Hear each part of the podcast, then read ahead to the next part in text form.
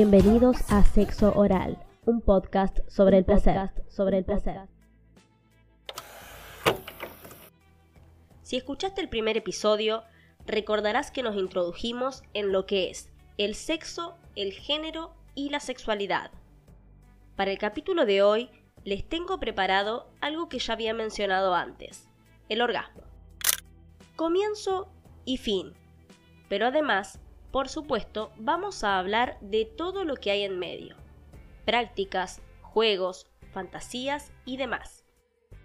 Mi nombre es Yani Karanji y hoy vamos a hablar de qué es el orgasmo. Si lo googleas, vas a ver que la mayoría de los titulares refieren exclusivamente al orgasmo femenino. Pero no existe solo ese. El hombre también tiene orgasmos y además hay varios tipos.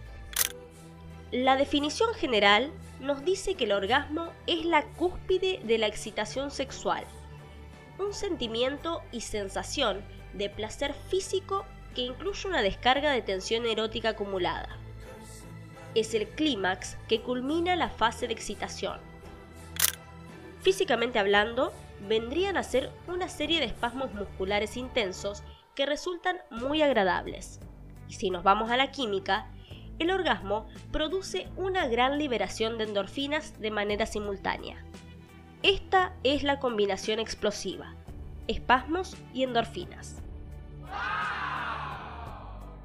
Vale aclarar el concepto de endorfinas. Resumidamente, les cuento que son sustancias naturales que libera el cerebro en general para aliviar el dolor. Por lo tanto, su efecto se asemeja a los opioides, tales como la morfina, codeína heroína. Continuamos. Según dice un artículo publicado en Medical News Today, el orgasmo se puede definir de distintas maneras y usando diferentes criterios.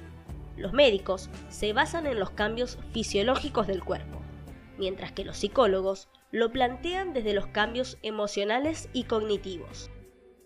Como les había mencionado, en este episodio vamos a tener la participación de la psicóloga, así que le damos la bienvenida con sus primeras definiciones. Hola, mi nombre es Liliana Estampela, soy psicóloga y acá estoy participando de una iniciativa de la periodista Yani Garangi. Sexo oral. Hablar de sexo. Bueno, hablemos de sexo entonces.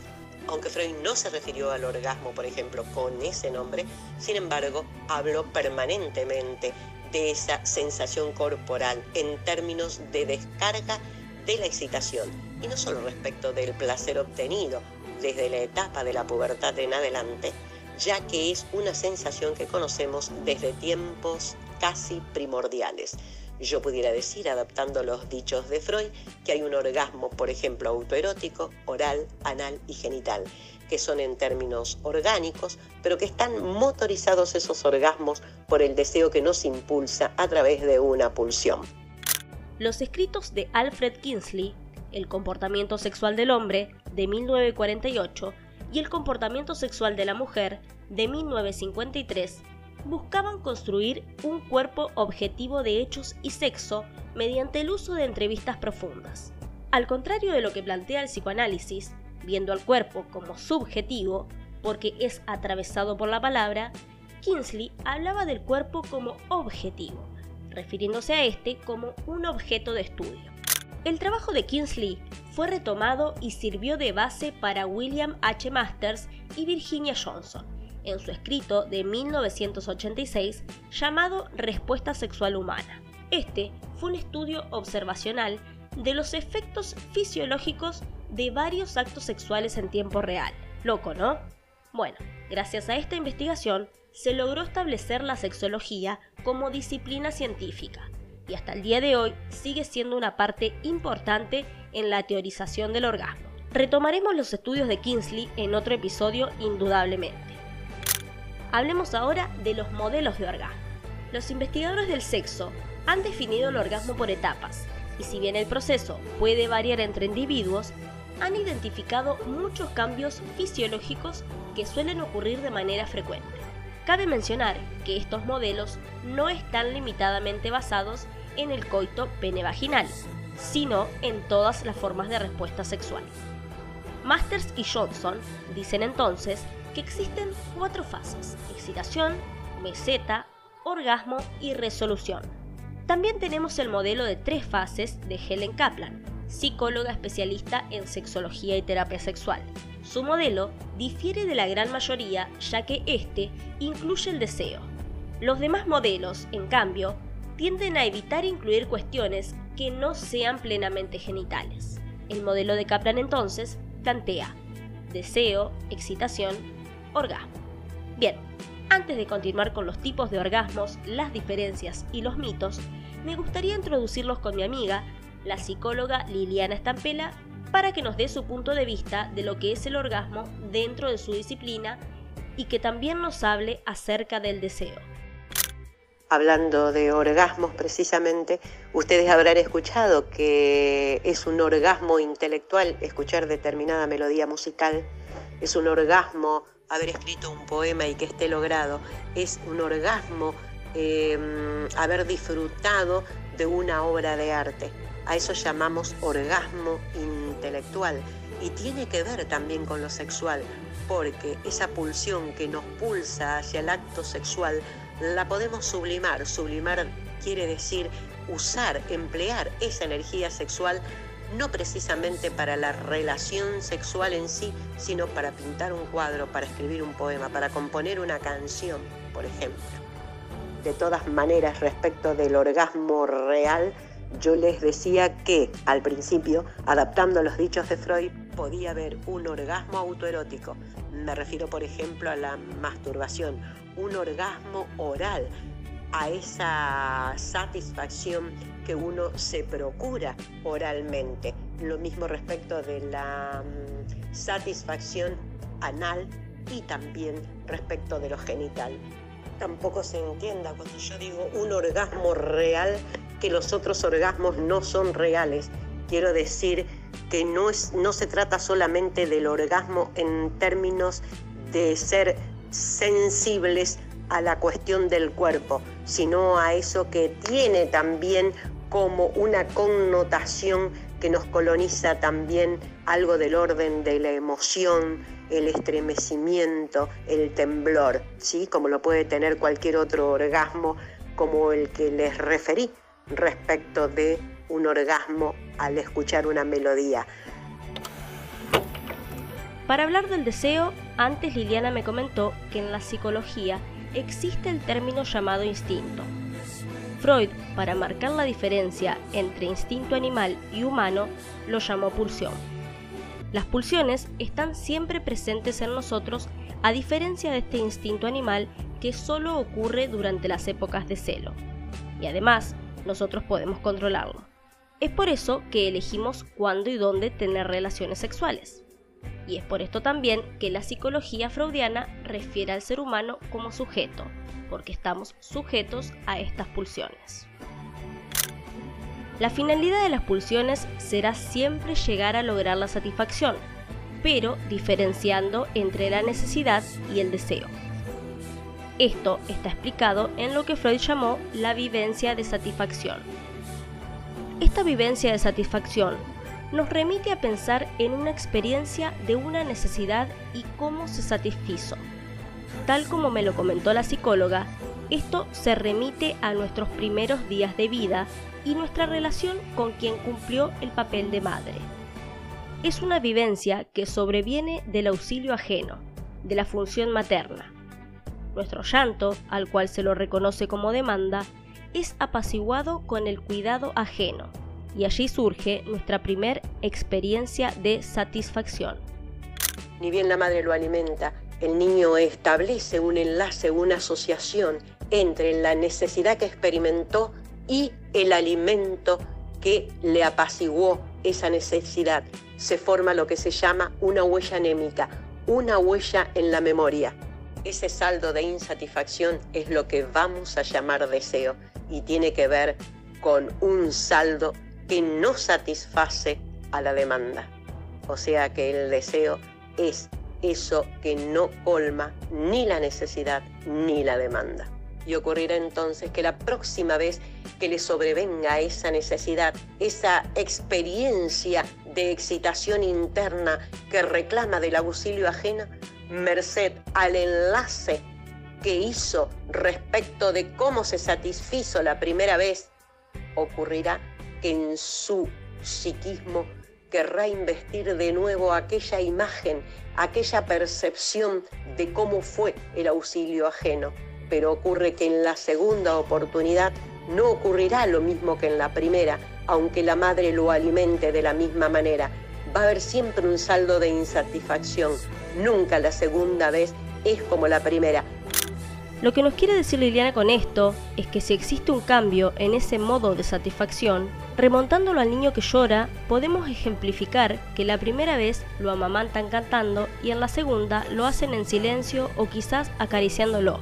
Este niño, al no poder asociar qué es lo que cambió, sobra o falta, experimenta un saldo de insatisfacción. Y dado que el deseo surge por aquel saldo de insatisfacción de la segunda oportunidad en que nos van a satisfacer una necesidad corporal, una excitación del cuerpo, el deseo queda siempre, siempre insatisfecho. Y así el destino del deseo. El deseo siempre insatisfecho estará permanentemente en la búsqueda de una satisfacción prácticamente imposible. Por eso el deseo funciona como motor y a su vez como horizonte. Vamos entonces ahora con los tipos de orgasmo. La investigadora sexual Betty Dodson clasificó el orgasmo en al menos nueve categorías. Algunas de ellas son orgasmo combinado, orgasmo múltiple, depresión, de relajación y de tensión, entre otros. Freud los distinguió en dos tipos, orgasmos de clítoris, cuando hablamos de mujeres jóvenes e inmaduras, y orgasmos vaginales, tratándose de aquellas mujeres con una respuesta sexual saludable. Liliana nos explicará a qué se refería Sigmund Freud con esto. Respecto de lo genital, podemos diferenciar el orgasmo vaginal y el orgasmo del clítoris. El del clítoris es más propio de los primeros tiempos antes de la pubertad, porque se supone que es el protagonista, es el análogo al órgano viril, al pene. En cambio, el, orgasmo vaginal se da ya cuando, concretada la relación sexual en la pubertad y a su vez más adelante, se experimenta otro orgasmo que tiene que ver con otra zona erógena. De todas maneras, como les dije antes, todo el cuerpo es erógeno. El descubridor del órgano femenino destinado pura y exclusivamente al placer fue Mateo Colón. Mateo Colón fue un anatomista de la época del Renacimiento y se lo conoce por haber descubierto el amor veneris o placer de Venus, o sea, el clítoris. Fue precursor de los trabajos de William Harvey, quien descubrió la circulación general del cuerpo humano. Y además, Colón escribió una obra en la que corrigió algunos de los errores de su maestro, Besalio, otro famoso anatomista de la época. Pero si bien Mateo Colón se adjudicó el descubrimiento del clítoris, describiéndolo como la sede del placer femenino, un colega suyo, llamado Gabriel Falopio, quien descubrió por primera vez las trompas de Falopio, también se adjudicó el honor de haber sido el primero en describir el clítoris. En el siglo XVII, el anatomista holandés Caspar Bartholin los rechazó a ambos y aseguró que el clítoris ya era ampliamente conocido en la medicina desde el siglo II, siendo Rufo Efeso el primer médico antiguo en haberlo descrito. Recapitulando, el motivo por el cual hago mención a Mateo Colón es porque un escritor argentino, Federico Andajasi, escribió una novela en la cual lo refiere. La novela se titula El anatomista y tiene como personaje principal a Mateo Colón y su hallazgo. Aclaro que solo algunos de los datos son parte de la historia real. Esta novela fue ganadora del premio de la Fundación Amalia Lacroce de Fortabat, pero censurada por su temática y anulada en la premiación por ser contraria a los valores más elevados del espíritu humano. Sin dudas, una polémica lo suficiente como para apuntalar un poco más el marketing y dar ganas de leerlo. Deberé mencionar también el del famoso punto G, que requiere mayor tiempo de estimulación, pero resulta mucho más intenso.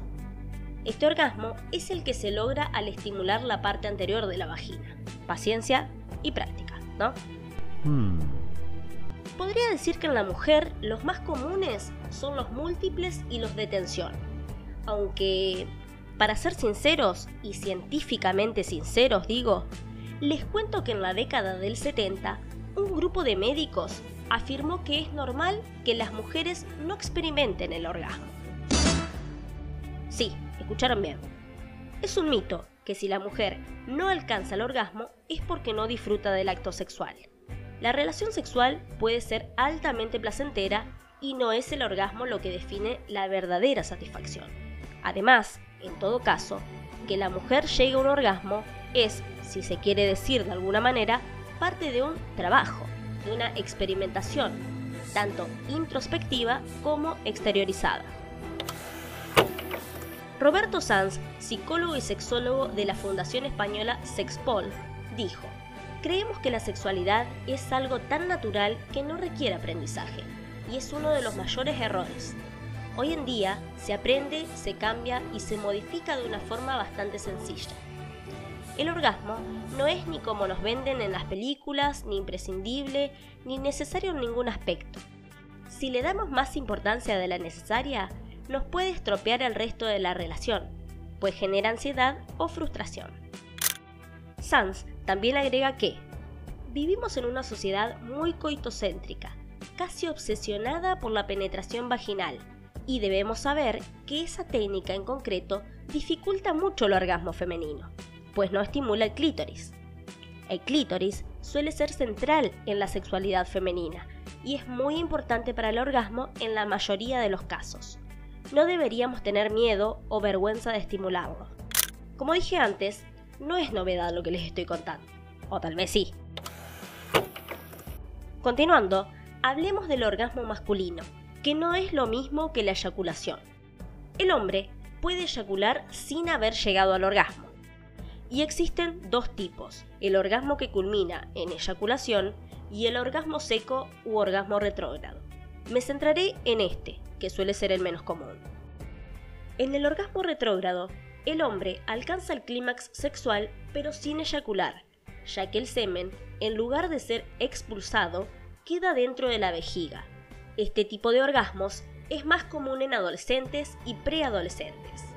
Otro dato es que si bien se cree que el orgasmo masculino es mucho menos complicado y difícil que el femenino, existe un sondeo reciente en el que el 29% de los hombres suelen eyacular sin sentir placer y el 18% ha simulado el orgasmo.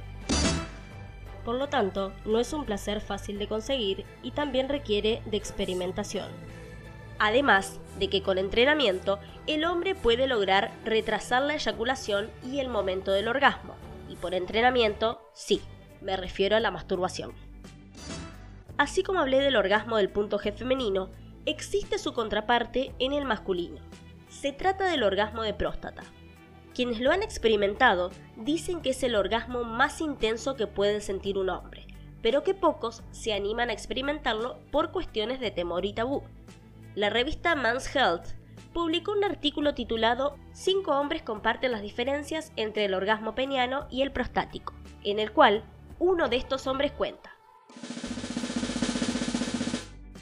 El orgasmo proveniente del pene es rápido. Las olas de placer que vienen con él son esperadas, no hay ninguna sorpresa. No es así con la estimulación de la próstata.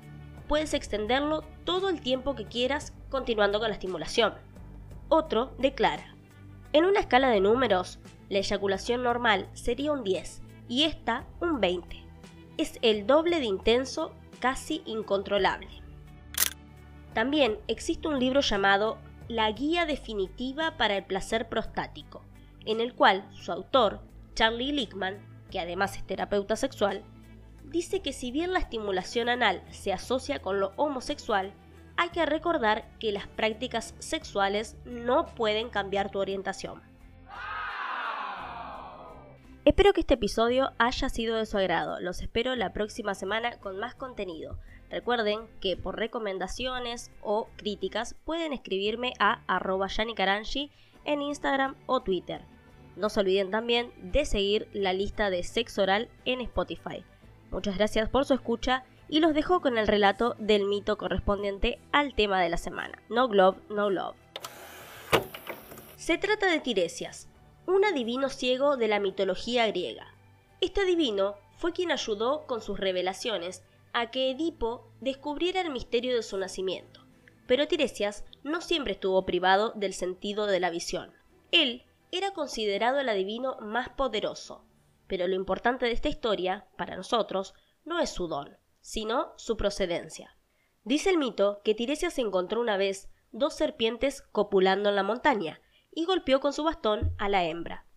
Como venganza, ésta lo transformó en mujer.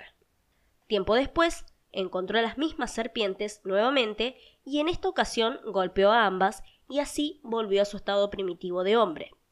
Un día, encontró a Zeus y Hera discutiendo sobre quién disfrutaba más del acto sexual, y Tiresias, habiendo experimentado desde ambas posturas, fue quien respondió que es la mujer la que siente mayor placer, remitiéndose a que la mujer es multiorgásmica y el hombre no. Allí fue que Hera lo castiga por su comentario, dejándolo ciego, y Zeus, intentando compensar el accional de Hera, le otorga a Tiresias el don de la clarividencia. Ha sido por concluido el segundo episodio de Sexo Oral dedicado al orgasmo. Les dejo una frase de Roberto Sanz para que analicen y expriman. La sexualidad está muy bien sembrada, lamentablemente, de mitos y prejuicios. Nos escuchamos la próxima semana.